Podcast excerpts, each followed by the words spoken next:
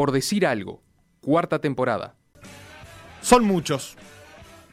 Vienen a pie, vienen riendo. Bajaron por Melchor Ocampo, La Reforma, Juárez, 5 de mayo. Muchachos y muchachas estudiantes que van del brazo en la manifestación con la misma alegría con que hace apenas unos días iban a la feria. Jóvenes despreocupados que no saben que mañana, dentro de dos días, dentro de cuatro, estarán allí, hinchándose bajo la lluvia. Después de una feria, en donde el centro del tiro al blanco lo serán ellos, niños blancos, niños que todo lo maravillan, niños para quienes todos los días son días de fiesta, hasta que el dueño de la barraca del tiro al blanco les dijo que se formaran así, el uno junto al otro como la tira de pollitos plateados que avanzan los juegos. Clic, clic, clic, clic, y pasa a la altura de los ojos. Apunten, fuego, y se doblan para atrás, rozando la cortina de satín rojo. Aquí vienen los muchachos, vienen hacia mí. Son muchos. Ninguno lleva las manos en alto, ninguno trae los pantalones caídos entre los pies mientras los desnudan para cachearlos. No hay puñetazos sorpresivos ni macanazos, ni vejaciones, ni vómitos por las torturas, ni zapatos amontonados. Respiran hondo, caminan seguros, pisando fuerte, obstinados. Vienen cercando la plaza de las tres culturas y se detienen junto al borde donde la plaza cae a pico dos o tres metros para que se vean las ruinas prehispánicas. Reanudan la marcha, son muchos, Vienen hacia mí con sus manos que levantan la pancarta. Manos aniñadas porque la muerte aniña las manos. Todos vienen en filas apretadas, felices, andan felices. Pálidos, sí, y un poco borroñados. Pero felices. Ya no hay muros de bayonetas que los rechacen violentamente. Ya no hay violencia. Los miro a través de una cortina de lluvia. O será de lágrimas, igual a la de Tlatelolco. No alcanzo a distinguir sus heridas. Qué bueno. Ya no hay orificios, ni bayonetazos, ni balas expansivas. Los, los, veo nublados, pero sí oigo sus voces, oigo sus pasos. Paz, paz, paz, paz. Como en la manifestación del silencio, toda la vida oiré esos pasos que avanzan. Muchachas de mini, con sus jóvenes piernas quemadas por el sol, maestros sin corbata, muchachos con el suéter amarrado a la cintura, al cuello, Vienen a pie, vienen riendo, son muchos. Vienen con esa loca alegría que se siente al caminar juntos en esta calle, nuestra calle. Toda la vida oiré esos pasos que avanzan. Papá, cuéntame otra vez ese cuento tan bonito de gendarmes y fascistas y estudiantes con flequillo y dulce guerrilla urbana en pantalones de campana y canciones de los... ¿Qué año el 68? El de Tlatelolco y el de tantas otras cosas. Comenzaba, por ejemplo, la primavera de Praga, aquel socialismo con rostro humano de Dubček, que fue elegido en enero, pero que la paciencia rusa llegó hasta agosto. Tanques en Praga y nada de ser eterno como el tiempo, ni florecer en cada primavera. La guerra de Vietnam había comenzado tres años antes. Pero en marzo del 68 se da la masacre de la aldea My Lai, donde el ejército estadounidense mata a 504 personas. No vaya a ser que les gane la guerra una niña de pies descalzos o una madre que carga esa niña de pies descalzos. En abril es asesinado Martin Luther King, que repercutirá también en las Olimpiadas de México 68.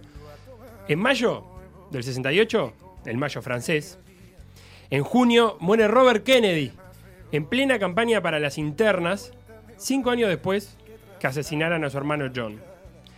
También en junio se dan las medidas prontas de seguridad de Pacheco y en agosto muere de un balazo policial liberarse, el estudiante. Acá, eso acá. Fue en ese 1968 que se realizan los primeros Juegos Olímpicos en Latinoamérica. En México, ¿cómo nos cuesta un poco pensar en historia latinoamericana y no por continentes futbolísticos? Fuera de la Conmebol, pero dentro de Latinoamérica. Y el límite, aparte del límite norte de Latinoamérica. En México fue esos Juegos Olímpicos y las razones no escapan del contexto mundial que tanto hablamos y que canta eh, Ismael Serrano en esta canción. Las otras opciones de, esa sede fueron Buenos Aires, que solo obtuvo dos votos, no compitió. Pero las otras eran Lyon y Detroit, Estados Unidos, Francia y México, finalmente. Y el Comité Olímpico Internacional vio en México la posibilidad de, por un lado, ir a un país donde nunca se había hecho, a una región, a un tercer mundo en ese momento, donde nunca se habían hecho los Juegos Olímpicos, y por otro, organizarlo en un país nominalmente no alineado con los bloques de la Guerra Fría, y que además buscaba una política internacional de distensión.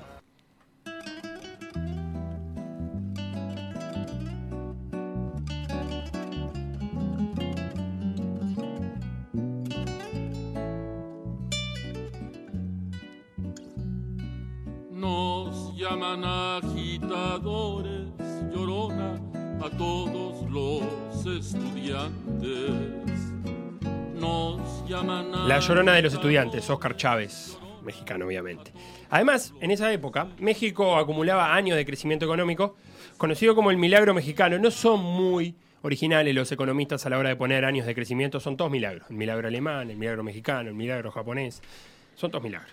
El milagro uruguayo. Eh, siempre que el crecimiento es un milagro. Eso, eso, eso queda de conclusión. No, por lo menos eh, crecimiento sostenido. Parece que no se puede crecer mucho tiempo. Tiene que haber una crisis en el medio.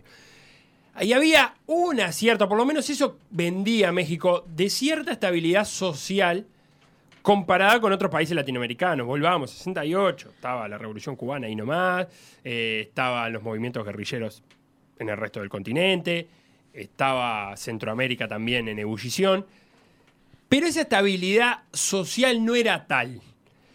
Y vamos a escuchar al popular checo, mexicano, Sergio Humberto Brown Figueredo, Checo es el apodo. el apodo, eh, Sergio Humberto Brown Figueredo el nombre, eh, escritor, poeta, artista mexicano, que nos va, a estar, nos va a estar acompañando en este bloque de, de modo avión para explicarnos cuál era la situación de ese México en el 68 y cuál era la previa que va a, eh, va a terminar desembocando, terminal, terminar desembocando en... Está bien, en- terminal. terminal. En Tlatelolco y en la masacre de Tlatelolco, 10 días antes de la inauguración de, lo- de esos Juegos Olímpicos del 68. Que fueron en octubre. El 12 de octubre se inauguran los Juegos, el 2 de octubre la masacre.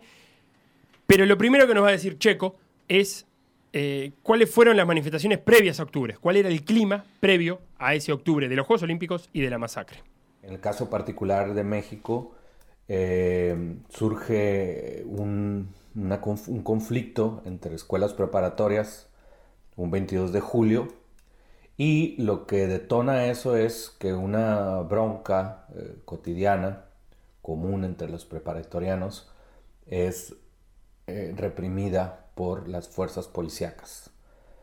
A partir de ahí eh, se vuelve a hacer una manifestación para exigir que, que no se utilice la fuerza pública en las manifestaciones juveniles o estudiantiles y se vuelve a tener otra respuesta autoritaria de parte del gobierno.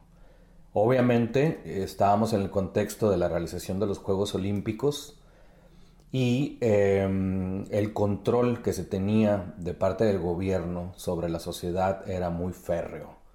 Estábamos ya en algo que podríamos llamar una dictadura blanda, debido a que los gobiernos post-revolucionarios habían tenido una política económica de crecimiento estable, pero una eh, muy poco rango de libertades individuales.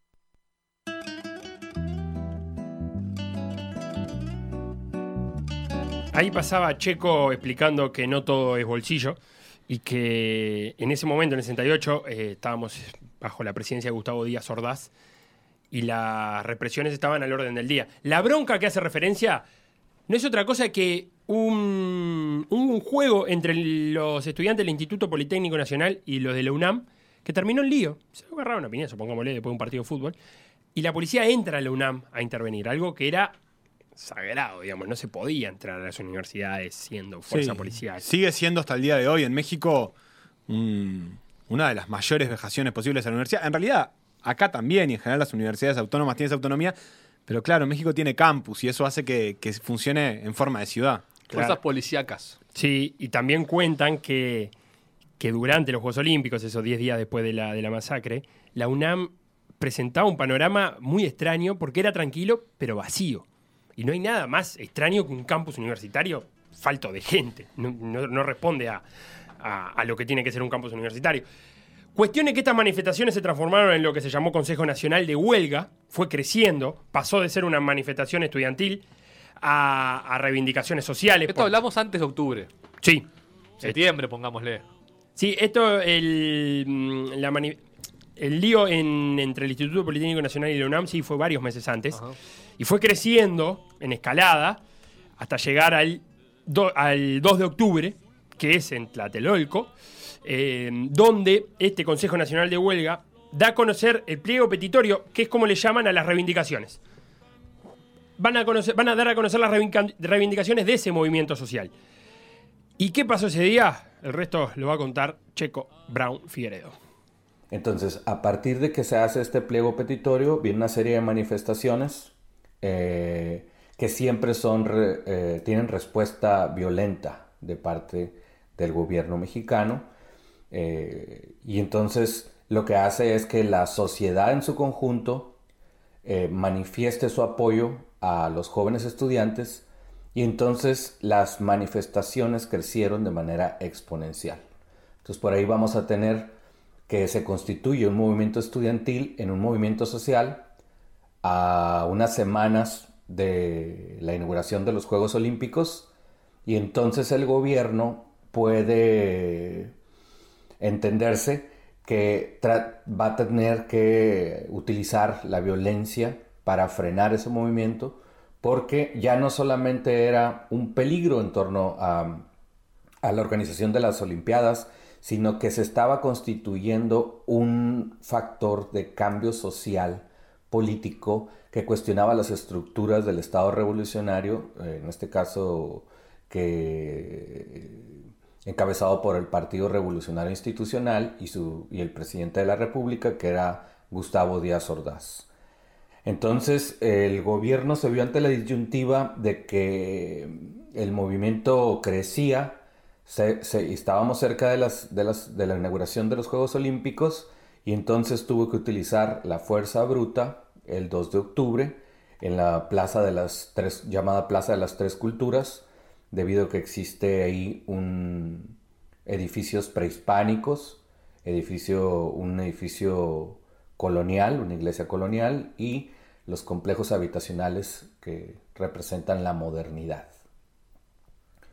Entonces ese hecho, esa noche, viene siendo la culminación del movimiento y eh, vamos a tener ahí en, en lo que fue esa serie de hechos la participación del ejército mexicano eh, y un grupo paramilitar llamado eh, el Batallón Olimpia, que lo que hicieron fue un fuego cruzado entre los militares y los paramilitares, y entonces quedó ahí un, un grupo de personas eh, en medio del, fuego y cayeron pues varias personas. Se tiene contabilizado entre 100, 200 personas, no tenemos todavía esas certezas. Lo que sí sabemos es que es una decisión tomada por el presidente, Gustavo Díaz Ordaz, sus secretarios más cercanos, entre ellos el futuro presidente mexicano, que es Luis Echeverría Álvarez.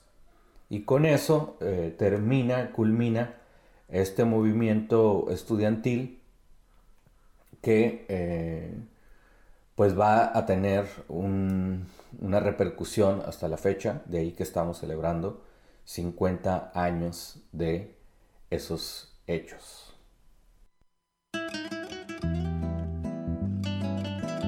Parece mucho tener que decir entre 100 y 200 personas. Parece tanto como 100 personas de diferencia. Algunas instituciones de de derechos humanos plantean entre 200 y 300. Pero el problema es que no ha habido una investigación verdadera de lo que pasó ese 2 de octubre.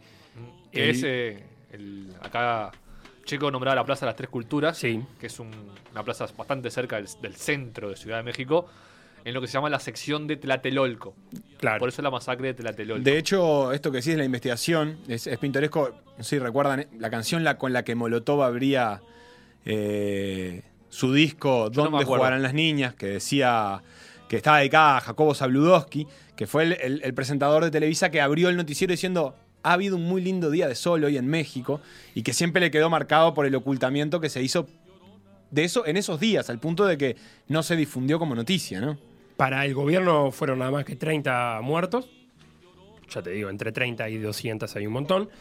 Y la pregunta que va a responder Checo a continuación es, ¿cuánto de esto supieron los atletas al llegar a México?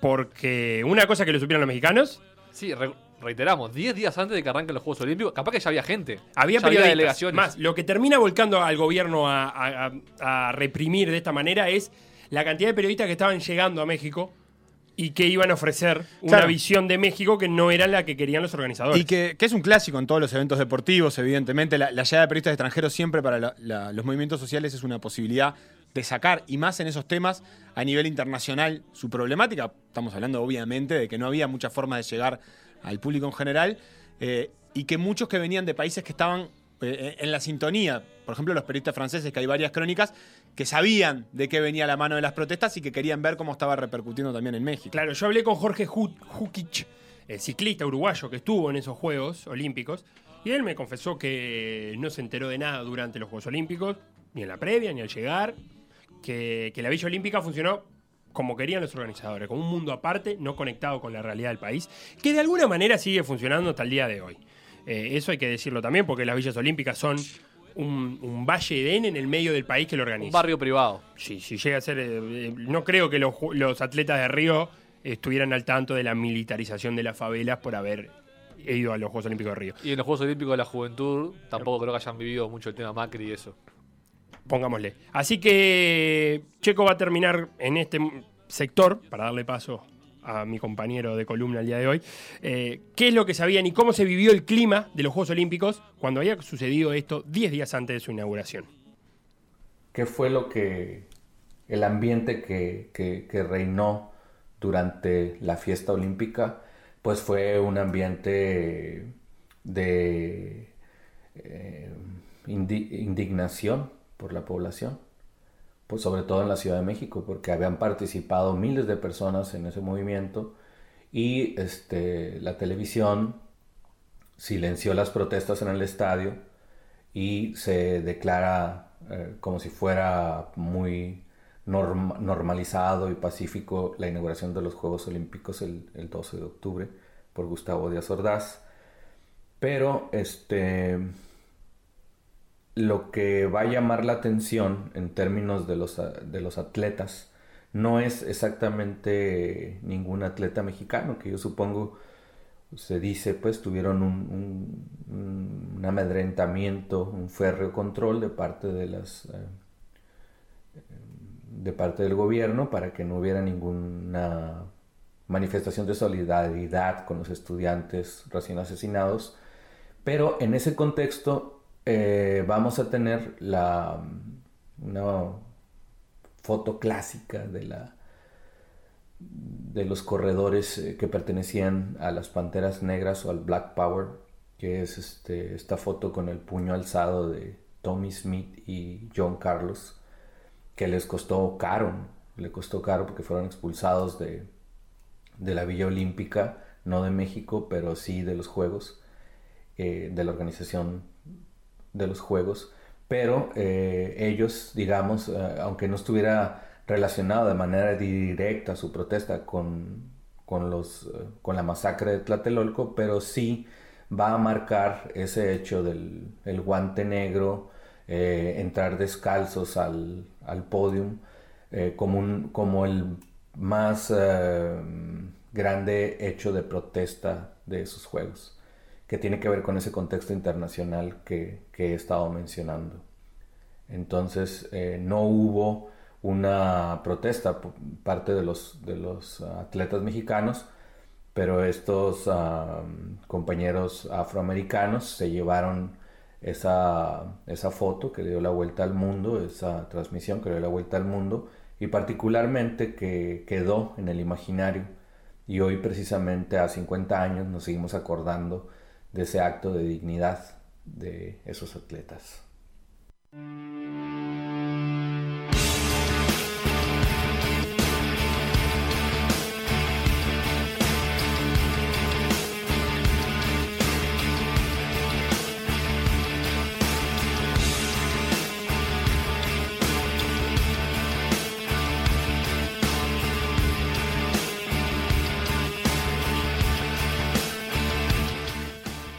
Porque en definitiva, si México 68 se pudiese sintetizar en una sola foto, sería esta que contaba el checo, esta foto del podio de los 200 metros. eh, que si bien fue en México, tiene todo el condimento americano, por eso suena también Atletismo, claramente, Rage por las dudas. Against the Machine, que eh, en esta canción aparte homenajea a, a Martin Luther King. Eh, para muchas personas, muchos dicen por ahí, en esto de las comparaciones odiosas que tanto te gustan a vos, Nachito, que esta es una de las fotos más importantes del olimpismo, o, o la más representativa por lo que, por lo que trascendió a lo largo del tiempo, el fotógrafo que la tomó, porque increíblemente a pesar de que está filmado, que hay mil capturas de, esa, de ese momento, hay una sola foto que realmente está tomada como, como tal. La estamos tuiteando ahora, ¿eh? Arroba por decir algo web por si la quieren ver. Eh, ahora vamos a hacer una descripción fantástica para, para la radio, por supuesto, como nos caracteriza.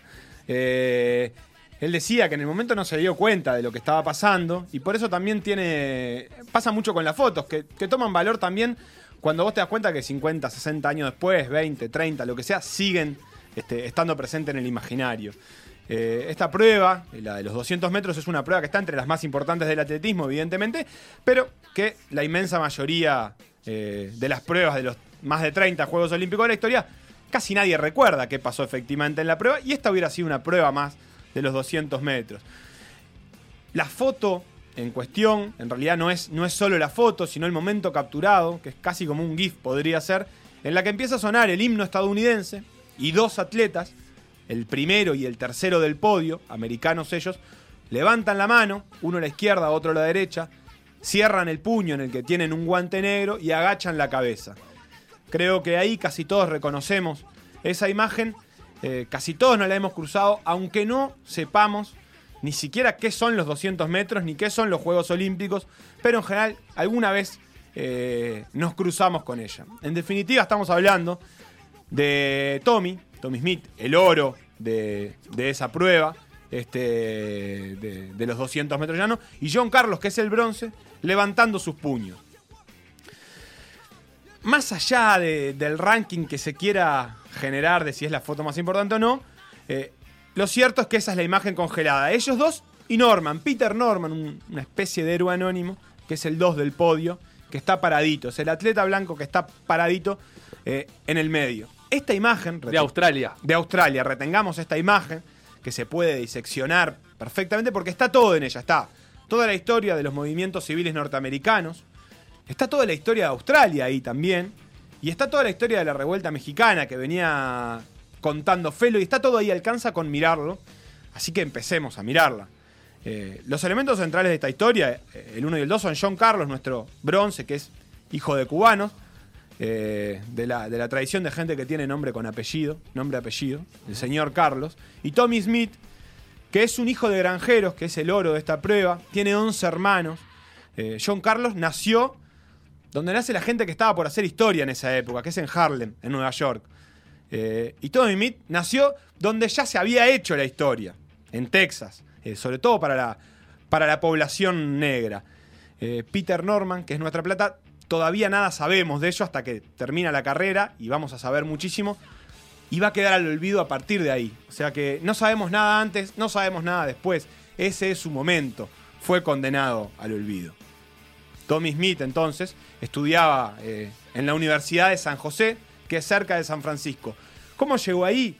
Como llega la gente a las universidades en Estados Unidos, era un portento físico. Él había nacido este, en, en Texas, eh, que recién hacía 80 años había abolido la esclavitud, pero un poco porque las noticias corrían lento, quizás no se había publicado todavía en el diario oficial, pero Tommy laburaba 12 horas diarias junto a sus 11 hermanos, su padre, su madre, a cambio de qué? De quedarse con una parte de la cosecha de los blancos que tenían la tierra. Eh, la esclavitud por otros medios, podríamos decir. El sur seguía siendo el sur y el tipo cargaba peso todo el día, corría, recorría grandísimas distancias, este, iba de la escuela al trabajo.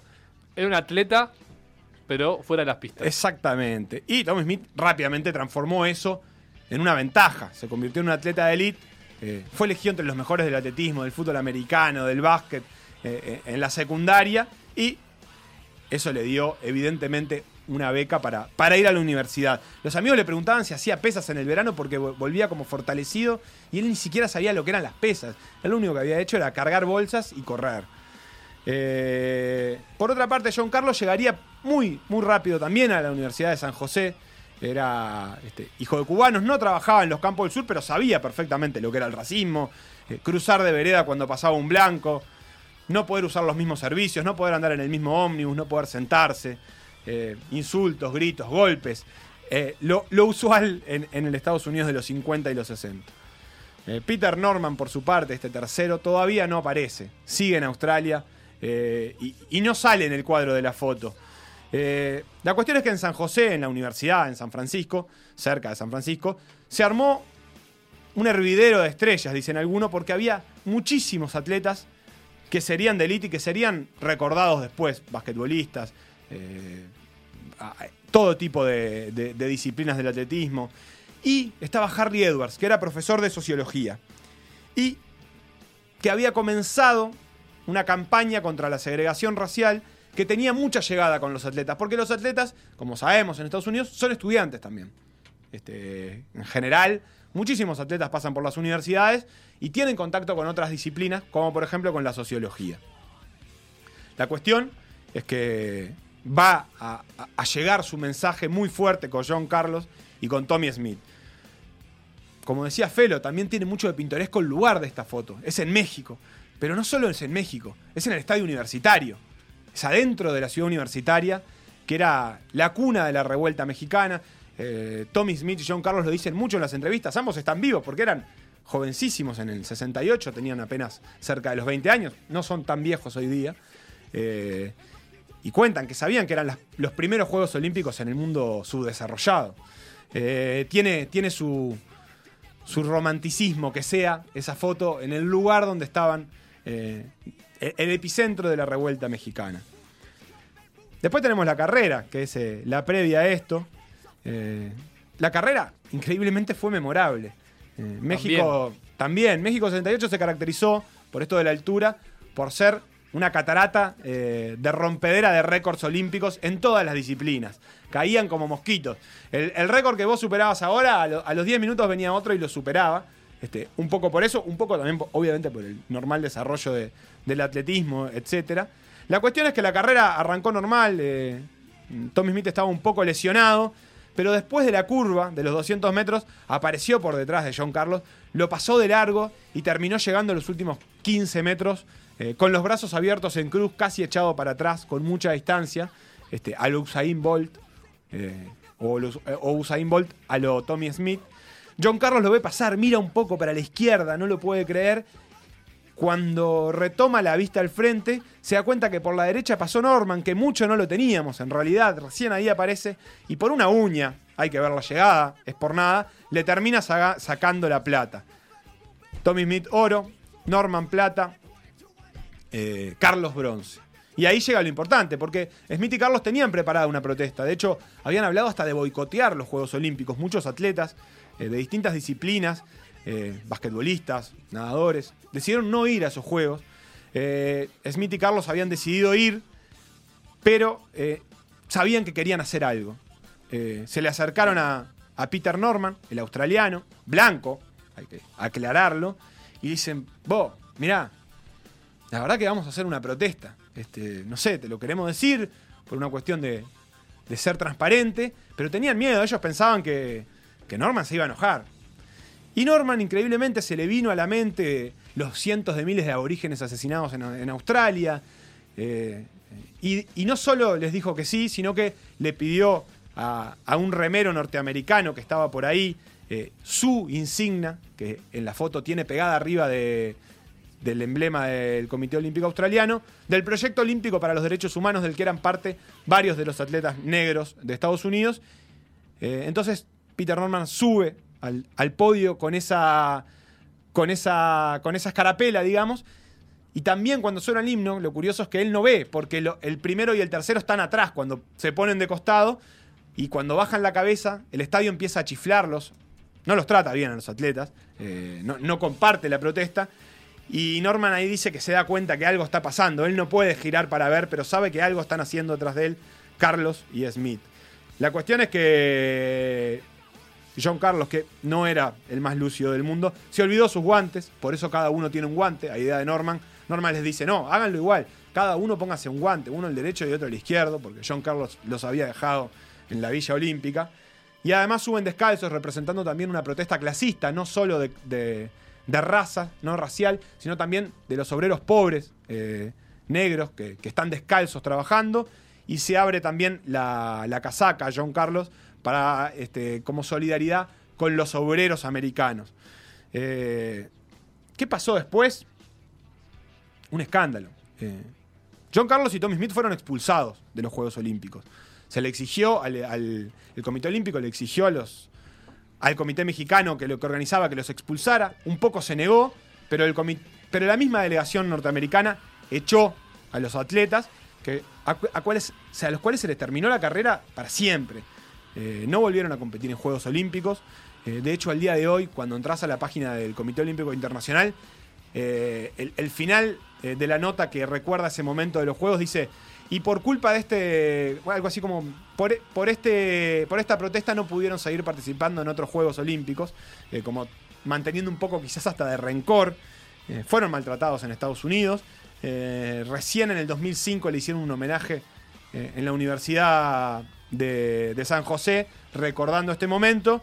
Eh, John Carlos se separó, la mujer se murió, todas las catástrofes posibles. En esta estatua no está Peter Norman, que es el héroe invisible. Peter Norman volvió a Australia y el Comité Olímpico Australiano lo sancionó casi de por vida. Eh, el récord de 200 metros sigue estando en su propiedad al día de hoy. El Récord nacional de Australia. Sí. eh, y a pesar de que hizo las marcas para ir a Múnich 72, no se le permitió.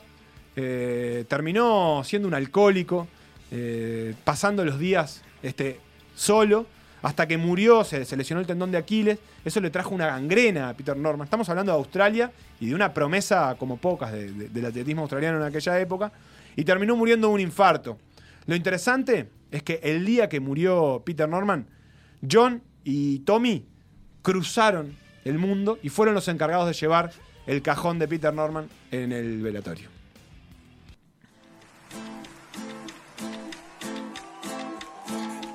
Hoy me levanté con el ojo pegado. Ya miré el infierno, ya miré las noticias. Fosas, muertos, daño a madre naturaleza. Esos Juegos Olímpicos fueron los primeros que se transmitieron vía satélite, los primeros en donde se corrieron los 100 metros en menos de 10 segundos, donde una uruguaya, Ana María Norbis, supo tener por un ratito el récord olímpico de 100 metros pecho, prueba que debutaba en un Juego Olímpico, y ella fue la primera en correr la primera serie.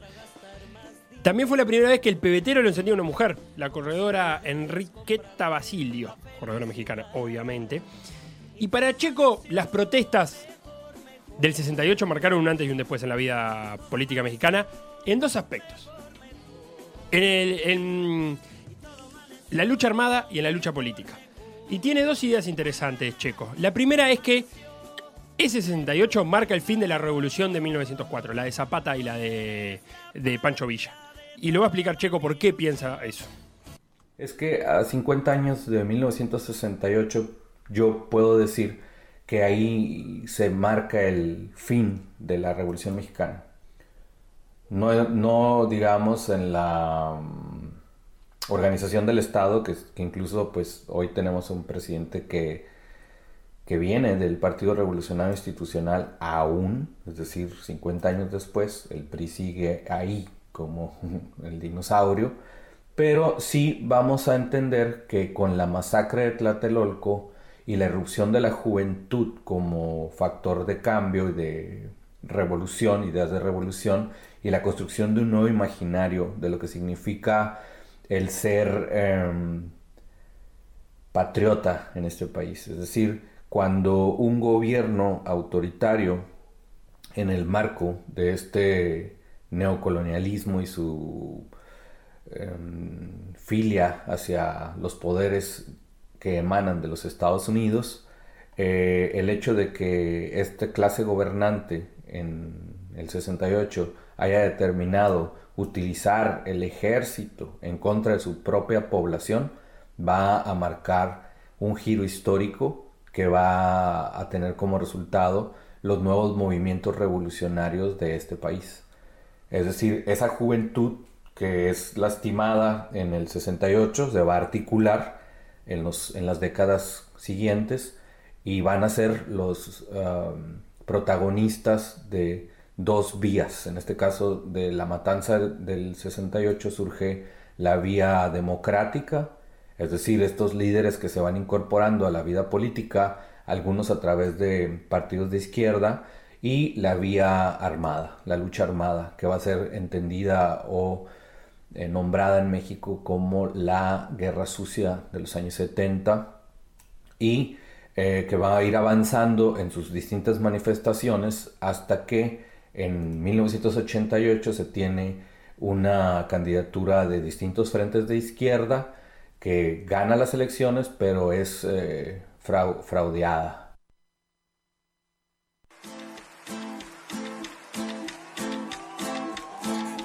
Hoy me levanté con el ojo pegado.